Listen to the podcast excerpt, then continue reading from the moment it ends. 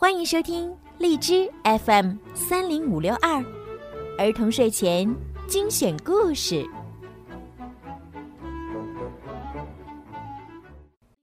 亲爱的小朋友们，你们好，欢迎收听并关注公众号“儿童睡前精选故事”，我是小鱼姐姐。今天的故事呢，要送给家住在陕西西安的董佳艺小朋友。今天啊，是你的七岁生日。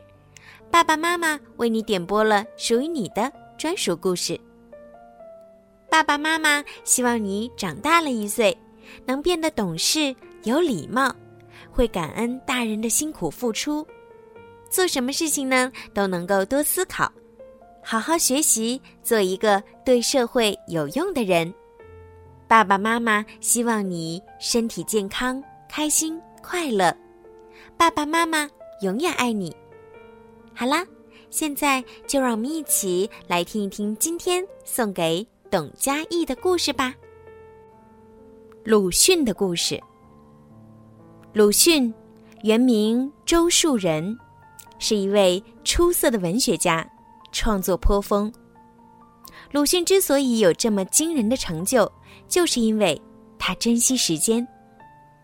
鲁迅自幼聪颖勤奋，三味书屋。是清末绍兴城里的一所著名的私塾。鲁迅十二岁时到三味书屋跟随寿静武老师学习，在那里攻读诗书近五年。鲁迅的座位呢在书房的东北角，他使用的呢是一张硬木书桌。现在啊，这张书桌还放在鲁迅纪念馆里。鲁迅十三岁时，他的祖父因科场案被逮捕入狱，父亲呢长期患病，家里越来越穷。他经常到当铺卖掉家里值钱的东西，然后呢再在药店给父亲买药。有一次啊，他的父亲病重，鲁迅一大早呢就去当铺和药店，回来的时候呢，老师已经开始上课了。老师看到他迟到了，就生气地说：“十几岁的学生还睡懒觉，上课迟到，下次再迟到就别来了。”鲁迅听了，点点头，没有为自己做任何辩解，低着头，默默地回到了自己的座位上。第二天呀，他早早地来到学校。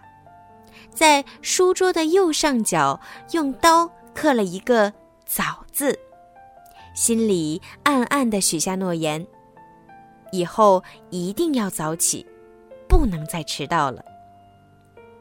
以后的日子里呢，父亲的病更重了，鲁迅更频繁的到当铺去卖东西，然后呢到药店去买药。家里的很多活儿呢，也都落在了鲁迅的肩上。他每天呀，天不亮就早早起床，料理好家里的事情，然后呢，再到当铺和药店，之后啊，又急忙忙地跑到私塾去上课。虽然呢，家里的负担很重，可是他再也没有迟到过。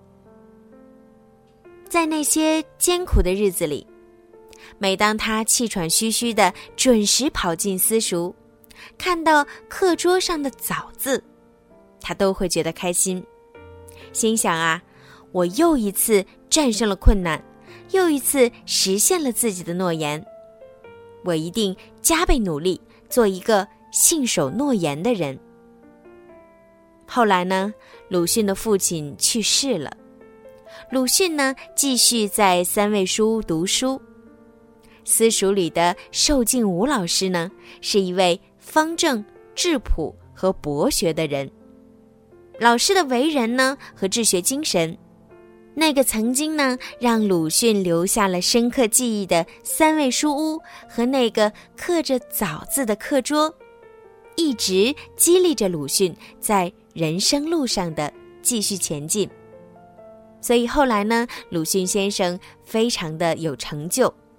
也写下了非常多著名的文学作品，而且珍惜时间的这样的好习惯呢，鲁迅先生在后来的生活当中呢，也一直维持。他有的时候早上呀要接待很多的客人，所以呢要到早上两三点钟才能开始写作，往往呢要写到四五点钟才睡。有的时候呀睡觉连衣服都不脱，为了能起床以后呢不用穿衣服，能节省很多的时间。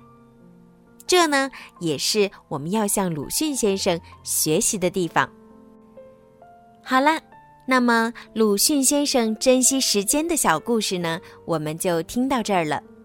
那听完之后呢，也希望所有听故事的小朋友呢，也能向鲁迅先生学习，在平常的生活和学习上，能够珍惜时间，充分的利用时间，好好学习。